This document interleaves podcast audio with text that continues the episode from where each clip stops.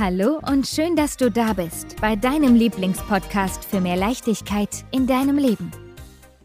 Diese Folge ist eine Kooperation mit Mia Boss, dem Online-Magazin für Power- und Businessfrauen. Hallo und schön, dass du wieder mit dabei bist bei einer neuen Folge von Seelengeplapper. Heute in dieser Folge möchte ich mit dir über das Thema Narzissmus sprechen. Narzissmus erkennen und Narzissmus heilen und fünf Tipps, wie du dich von Narzissmus schützen kannst. Narzissmus, und das muss man auch mal wissen, ist eine Persönlichkeitsstörung, die durch ein, ich würde mal sagen, übersteigertes ja, Selbstherrlichkeitsgefühl, ein Bedürfnis nach Bewunderung und ja, ein Mangel an Empathie gekennzeichnet ist. Hm, wie kannst du jetzt aber Narzissmus erkennen es ist so, Menschen, die unter Narzissmus leiden, die suchen oft nach Aufmerksamkeit und Bestätigung und ähm, ja von anderen und können leicht verärgert oder enttäuscht sein, wenn sie das eben oder wenn sie die gewünschte Antwort nicht bekommen. Also vielleicht kennst du ja jemanden in deinem Freundes- oder Familienkreis, wo du eine ähnliche Situation schon einmal miterlebt hast. In einer Partnerschaft kann sich Narzissmus ähm, ja auch durch eine Persönlichkeitsstörung auf unterschiedliche Weisen äußern. Zum Beispiel kann ein Partner übermäßig auf seine eigenen Bedürfnisse und Wünsche konzentriert sein, während der andere Partner sich aber vernachlässigt oder unwichtig fühlt. Und das kann zu einem Ungleichgewicht der Aufmerksamkeit führen, beziehungsweise auch zu Spannungen und Konflikten in dieser Partnerschaft. Außerdem können Partner mit Narzissmus unglaublich manipulativ sein und das habe ich selber miterleben dürfen und das schon mehrere Male, kontrollierend sein oder sogar eben missbräuchlich sein. Auch das habe ich schon miterlebt und das habe ich euch schon mal in einer Folge erzählt, so ein bisschen etwas darüber. Da werde ich aber nachher nochmal kurz genauer drauf eingehen. Wenn du also glaubst, dass du in einer Beziehung mit einem narzisstischen Partner bist, ist es ganz wichtig, dass du dir wirklich professionelle Hilfe suchst. Und nein, es ist keine Schande, einen Therapeuten aufzusuchen, weil wir oft einfach nicht mit dieser Situation umgehen können. Ja. Wenn du mit einem Narzissten zusammen bist, bedeutet das nicht zwangsweise, dass du die Beziehung beenden musst, aber es kann eben helfen, ja, einen qualifiz äh, qualifizierten Therapeuten zu suchen, der eben das Verhalten deines Partners ja versucht zu verstehen, also dir versucht zu verstehen zu geben und dir eben Ratschläge geben kann, wie du am besten mit dieser Situation umgehen kannst. In manchen Fällen ist es aber dann auch notwendig, dass du diese Beziehung beendest, ja, um dich auch vor weiteren emotionalen oder körperlichen Übergriffen zu schützen, ne, dass ich es jetzt auch noch rauskriege.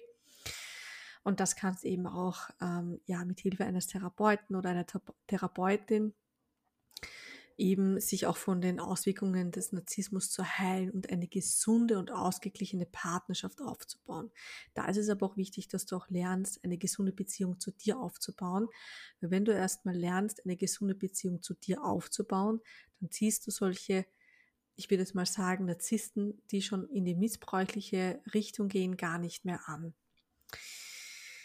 Wie erkennt man denn eigentlich Narzissmus. Also es gibt verschiedene Anzeichen, die eben darauf hinweisen, dass dein Partner oder deine Partnerin zum Beispiel eine narzisstische Persönlichkeitsstörung hat. Und das könnte es zum Beispiel sein, dass ähm, dein Partner ja sich erstens mal nur mit sich selbst beschäftigt und dir kaum Aufmerksamkeit schenkt. Ähm, dass zum Beispiel dein Partner oder deine Partnerin von dir erwartet, dass du immer auf seine oder ihre Bedürfnisse und Wünsche eingehst und deine quasi dann hinten ranstellst, dann ja, dein Partner oder deine Partnerin kritisiert dich übermäßig und findet an allem, was du tust, immer etwas auszusetzen. Dann natürlich ähm, kann dein Partner oder deine Partnerin sehr manipulativ sein und versucht ständig dich zu kontrollieren. Ähm, dann gibt es noch eine Möglichkeit, zum Beispiel ähm, extreme Eifersucht und besitzergreifend. Und ja, dein Partner oder deine Partnerin möchte nicht, dass du Zeit mit jemand anderen verbringst. Und spannend ist, ähm, dass ich das alles wirklich selber erlebt habe. Also ich erzähle das Schritt für Schritt, wie ich es auch erlebt habe. Dann gibt es noch die Möglichkeit zum Beispiel zu erkennen, ob du einen narzisstischen Partner oder eine Partnerin hast. Ähm, er oder sie sind oft wütend und aggressiv und vor allem, wenn er oder sie seinen Willen nicht durchsetzen kann bei dir. Oder meistens ist es so, dass eben Narzissten eine Vorgeschichte von missbräuchlichem Verhalten gegenüber ähm, Partnern oder Kindern haben. Ähm, genau, also da auch mal genau hinzuschauen. Es muss nicht immer bedeuten, wenn jemand eine ja, missbräuchliche Vergangenheit, dass auch ein Narzisst ist, aber es können Anzeichen dafür sein, ja. Und als letztes Punkt, er benutzt seine oder eure Kinder, um dir zu schaden. Ja, also in meinem Fall war natürlich jetzt so, dass das natürlich alles eingetroffen ist, genauso wie es war. Und auch der letzte Punkt, dass er sogar seine Kinder ähm, dafür benutzt hat, um mich quasi, ja, demütig zurückzuhalten. Und ähm, als ich ihn verlassen wollte damals, meinen ersten Ehemann, äh, hat er gesagt, ja, aber das kannst du meinen Kindern doch nicht antun. Und bei uns Frauen ist es so, wir haben einfach diesen Mutterinstinkt und dieses Mütterliche in uns, ja. Und es tut dann natürlich wahnsinnig weh, ähm, ja, wenn wir dann die Kinder quasi zurücklassen. Und da durfte ich auch lernen, hey, es sind nicht meine Kinder, ja. Wenn du natürlich dann auch Kinder in der Partnerschaft gezeugt hast, ist natürlich ein bisschen schwieriger. Ähm, aber da ist es auch wichtig, ähm, dir auch wirklich Hilfe zu suchen und auch den Kindern die Möglichkeit geben, zu einem Therapeuten zu gehen. Weil es ist oft so, dass wir denken, ah, die Kinder schaffen das schon oder kriegen das eh nicht mit, aber die Kinder werden dann genau zu dem, was wir quasi im Erwachsenenleben sind oder verkörpern. Die Frage stellt sich auch immer wieder und die bekomme ich auch immer wieder so gestellt, kann man Narzissmus eigentlich heilen? Also ich würde mal so sagen, in manchen Fällen kann eine Therapie einem Narzissten dabei helfen, eine gesündere und ausgeglichenere Beziehung zu anderen Menschen aufzubauen. Es ist aber wichtig daran zu denken, dass Narzissmus eine Persönlichkeitsstörung ist und dass es eigentlich keine Heilung für narzisstische Persönlich äh, Persönlichkeitsstörungen gibt, weil es eben ja, eine psychische Erkrankung ist und die halt wirklich ganz, ganz weit zurückliegt und Narzissten das eigentlich nie einsehen wollen, dass sie eine Krankheit haben. Ja, in meinem Fall war es so, ähm, mein Ex-Mann, ich habe damals gesagt, ja, ich würde gerne eine Therapie machen. Er wollte das nicht. Dann war es schon fast so, dass es eben am Ende war. Dann hat er gesagt, wir machen jetzt eine Therapie. Dann habe ich gesagt, okay. Und dann hat er wieder gesagt, na, das braucht man nicht. Also sie nutzen wirklich jeden Moment, äh, um dich ähm, ich würde jetzt mal sagen, emotional wirklich abhängig zu machen. Ja. Narzissmus bedeutet nämlich auch zu erkennen, dass es Schutz vor miesen Beziehungen ist. Also wenn du lernst, einen Narzissten zu erkennen, kann dir das wirklich helfen in der Zukunft, dich grundsätzlich vor solchen Menschen zu schützen. Mit einer Behandlung sind zum Beispiel manche Menschen eben mit Narzissmus in der Lage, ein relativ normales und gesundes Leben zu führen.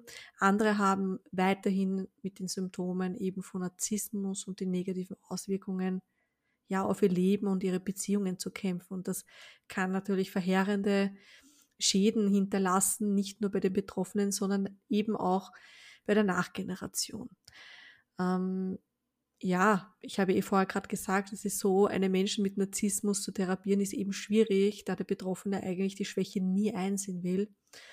Und ähm, ich kann es aber auch nachvollziehen, weil ich würde sagen, so aus der spirituellen Sicht gesehen, ist es eigentlich eher so eine Ego-Geschichte, ja, eine, eine, eine zerplatzte Ego-Geschichte aus der frühen Vergangenheit, die halt geheilt werden möchte, aber irgendwie nicht kann. Und ja, also einer der wirksamsten Behandlungen eben für einen Narzissten mit Persönlichkeitsstörung ist eben eine langfristige Psychotherapie mit einem qualifizierten Therapeuten. In der Therapie kann dann zum Beispiel der Narzisst oder die Narzisstin lernen, seine oder ja, ihre eigenen Unzulänglichkeiten zu erkennen und dadurch eben auch gesündere Beziehungen zu anderen zu entwickeln. Und da ist es auch wichtig, dass der oder die Narzisstin lernt, auch eine Beziehung, eine gesündere zu sich selbst zu haben. Ja, weil das ist ja natürlich der Clou an der ganzen Sache, dass der Narzisst denkt, er ist völlig gesund und absolut geheilt in sich, ja. Ähm, aber das ist auch wieder nur ein Schutzschild, um sich einfach vor äußeren ja, Verletzungen weiterhin zu schützen oder er hat einfach so eine extreme Mauer aufgebaut, dass da gar nichts mehr hineingeht. Ja. Und eben wie ich schon gesagt habe, ja, es ist jedoch wichtig, auch daran zu denken, dass eine Behandlung dieser Art wirklich Zeit und Geduld braucht. Und es gibt nie eine Garantie für einen wirklichen Erfolg. Also es ist wirklich in den seltensten Fällen, also richtige Narzissten stehen eigentlich in der Politik. Die haben meistens sehr hohe Machtpositionen.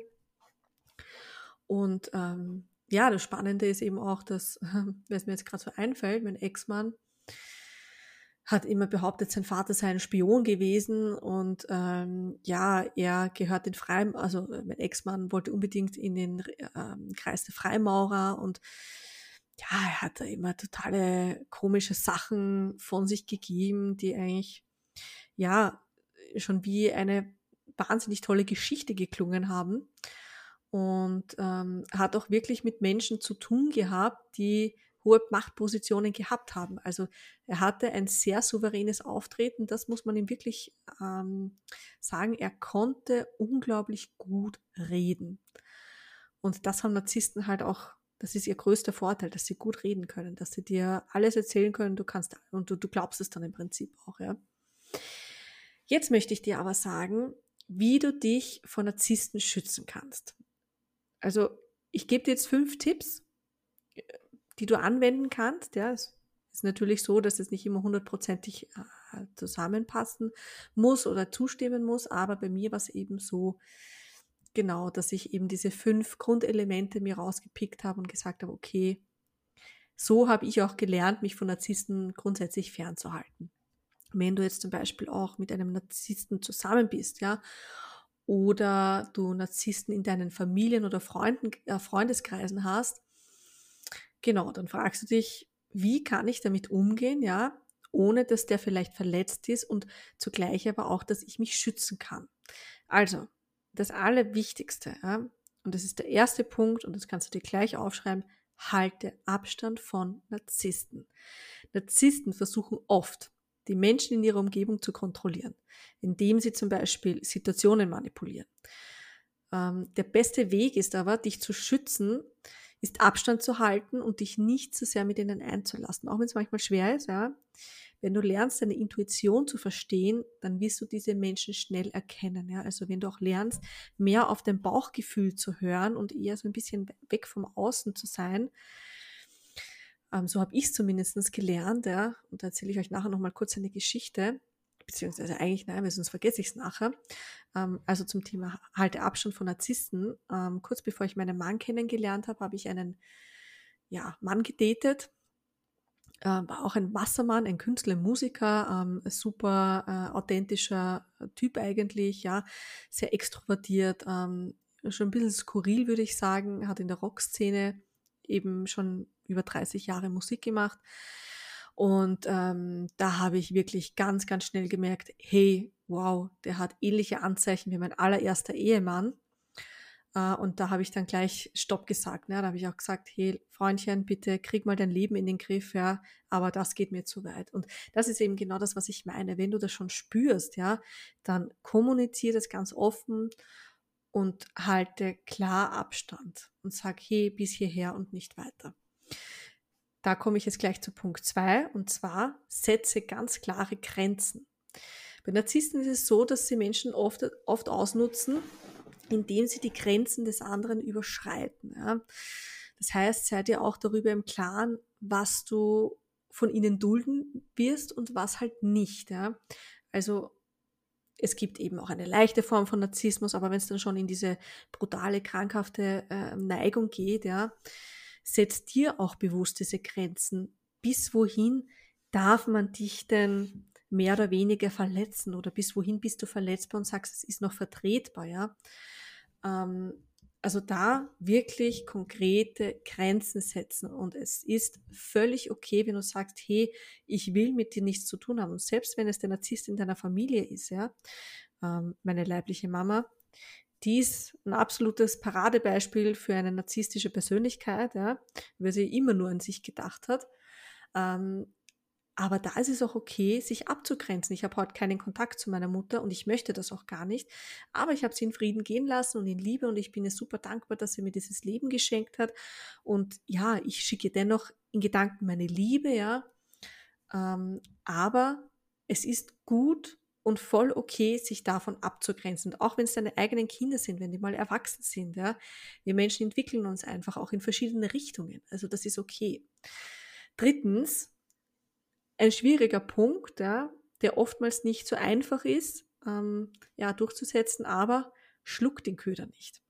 Narzissten lieben es zu provozieren und ein Drama anzuzetteln. Und ich kenne das nur zu gut von meinem Ex-Mann. Der hat wirklich aus allem ein Drama gemacht ja, und hat mich ständig provoziert. Ja. Ähm, wir hatten ein gemeinsames Haus und ähm, irgendwann war dann schon die Zeit so, also da hatte er mich schon ziemlich im Griff und wir hatten getrennte Schlafzimmer, weil ich bei ihm nicht mehr schlafen konnte. Und äh, ich musste mein Zimmer zusperren, weil der ständig in, äh, im Türbogen gestanden ist und mich nicht aus meinem Zimmer gelassen hat.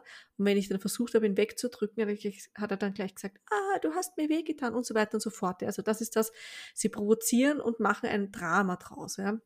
Also lass dich nicht darauf ein, auch wenn sie es versuchen, Streit anzufangen oder Probleme zu verursachen, geh ihnen aus dem Weg, auch wenn es schwierig ist. Ja. Es ist ganz wichtig, dass du dich nicht darauf einlässt. Ja? Also einfach nur bleib in deiner Ruhe, auch wenn es nicht leicht ist, ja, ignorier es. Das vierte, also der vierte Punkt ist dann eben, ja, sehr schwierig, aber es ist machbar. Behalte einen kühlen und klaren Kopf.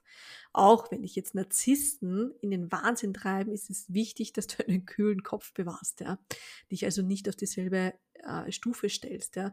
Wenn du ähm, ja wütend oder emotional wirst, gibt es eben dem Narzissten nur die Befriedigung, nachdem er oder sich sehen, äh, er oder sie sich sehnt, ja. Also das ist ja genau das, was sie erwarten. Sie wollen dich ähm, wütend machen.